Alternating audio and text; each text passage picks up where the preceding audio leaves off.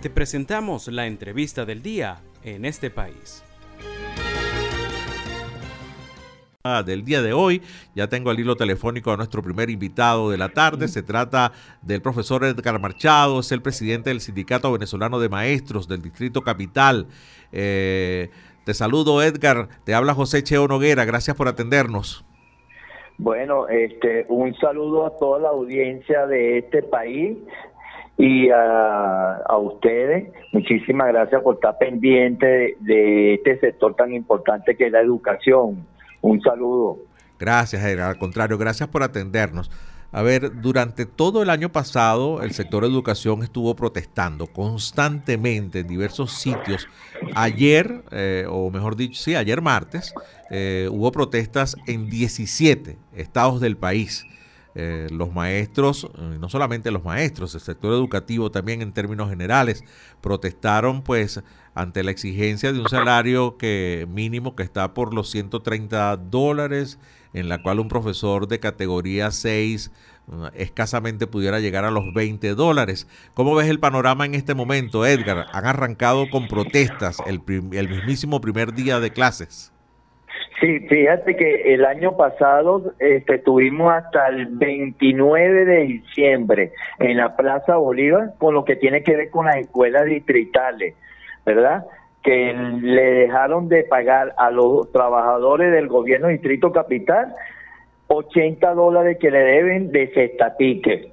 Ahora, este año, igual que el año pasado, comenzamos con, en el mes del educador con protestas este, porque vemos que no hay una voluntad política en estos momentos para resolver la situación de los trabajadores de la educación y bueno, en estos momentos la culpa de que nosotros estemos en la calle es del papá Estado, que no ha tenido, como dije anteriormente, esa voluntad política para resolver los problemas. Claro, y, realmente es inconcebible pues eh, trabajar con esos salarios. Eh, siguen, y he visto las declaraciones que siguen con, el horario eh, mixto, ¿no? En el que el maestro va a ir una o dos veces, pero también veo declaraciones que van a seguir protestando sin dejar de dar clases. ¿Eso es un consenso nacional, Edgar? Sí, fíjate, nosotros, mi federación, la Federación Venezolana de Maestros, en diciembre acordó con sus 27 presidentes de los diferentes estados. No abandonar los centros educativos. Y cuando digo los centros educativos es tratar de dar clase a pesar de la situación tan difícil que estamos viviendo lo, el sector educativo, que la quincena apenas nos alcanza para poder asistir o tres o dos días a la semana. Pero los muchachos no quieren la culpa, nosotros eh, queremos realmente que los muchachos no se sigan atrasando y por eso hemos decidido seguir protestando, pero tampoco abandonar el centro, eh, nuestro centro de trabajo, que es el, el que realmente tenemos que estar constantemente para que los padres este, estén a tanto que nosotros queremos seguir dando clases, queremos una educación de calidad, pero en esta situación que estamos viviendo, que hoy en día tenemos docentes pasando hambre, y un docente pasando hambre implica que no va a rendir como, como si estuviera bien alimentado, ¿verdad? Y así no es únicamente el estudiante, también el docente, como lo estoy diciendo en estos momentos. Claro, estamos conversando con Edgar Machado, presidente del Sindicato Venezolano de Maestros del Distrito Capital, perteneciente a la Federación Venezolana de Maestros. Edgar, eh, ¿cuántos eh, eh, tienen ustedes cuantificados cuántos maestros quedan en el país? Porque bueno, el éxodo también y, y, el abandono, o sea, la gente necesariamente tiene que hacer otra cosa para poder vivir. ¿Cuánto, ¿De cuántos maestros estamos hablando en este momento? Mira, eh, en este caso te voy a hablar del Distrito Capital, que es la, la parte que me toca a mí, ¿verdad? Eh, eh, la matrícula completa de docentes debería ser de 18 mil docentes para cubrir más de los 580 centros educativos, más las, 109 escuelas distritales. Y ah, el año pasado en el mes de noviembre pudimos eh, llevar un cómputo, un porcentaje de que faltaba casi un 46% de docentes en estos centros educativos. porque muchos, como tú lo has dicho, muchos docentes con este sueldo que tenían tuvieron que buscar otras alternativas y abandonaron los centros educativos para poder sobrevivir con su núcleo familiar.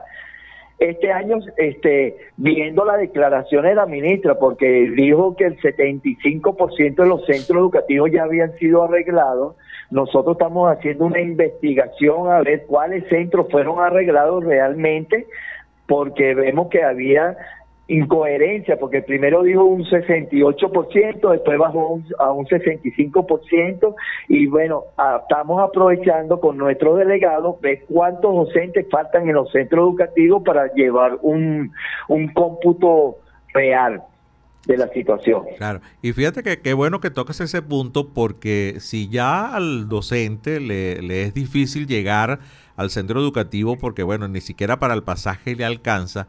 Está el otro tema de la dotación, Edgar, y de, la, de las condiciones de la infraestructura de las escuelas. A ver, ¿cómo están bregando con eso? Porque según esta información que tú estás diciendo, pues no, no se confían de esos números que dice la ministra, ¿no? Sí, sí. Eh, mira, eh, en Caricuado ayer llamé a dos centros educativos, la unidad a dos unidades educativas, este, y me dieron información que siguen igual que el año pasado, en malas condiciones. Lo, el año pasado lo que le echaron fue una pinturita, pero los techos son filtraciones que tienen, ahí ese polvito que bota las eh, cuando hay filtraciones que le hace daño a todo el personal, no es únicamente al, al joven que recibe clases, sino al personal docente. Y nosotros, lamentándolo mucho, no tenemos un IPASME que atienda a todos los educadores, porque cuando vamos al IPAME faltan médicos o no hay, el servicio lo cerraron porque eh, eh, no tienen el médico para atender a los docentes. Entonces realmente no hay seguridad social y por eso que te estoy diciendo, vamos a hacer una investigación, cuáles son esos centros que ella dice que arreglaron para nosotros realmente hablar con base. Claro. Edgar, finalmente el lunes es el Día del Maestro. ¿Hay motivo para celebrar? Entiendo que están convocando también para una nueva protesta precisamente el lunes 15, ¿no? Sí, el día 15, como lo dices tú, no tenemos nada que celebrar. Vamos a comenzar con una protesta en la plaza eh, la plaza La Moneda, que está a media cuadra del Ministerio de Educación donde vamos a dar una rueda de prensa y ahí vamos a caminar con nuestra federación a las puertas del ministerio a reclamar Primero, que inicie la discusión nuevamente de un contrato colectivo. Segundo, de que sea eliminado es lo que es el instructivo de la UNAPRE, que nos han, a todos los trabajadores nos sacaron plata de, de nuestras quincenas. Este, y seguridad social, y por eso es que el día 15 no tenemos nada que celebrar, pero mucho porque protestar. Y si el año pasado tuvimos más de 4.000 este, protestas a nivel nacional, por lo que veo, este año tan complicado, vamos a tener récord nacional de protestas en el país. Bueno, bueno, muchísimas gracias, Edgar. Edgar Machado, presidente del Sindicato Venezolano de Maestros del Distrito Capital. Gracias por este contacto.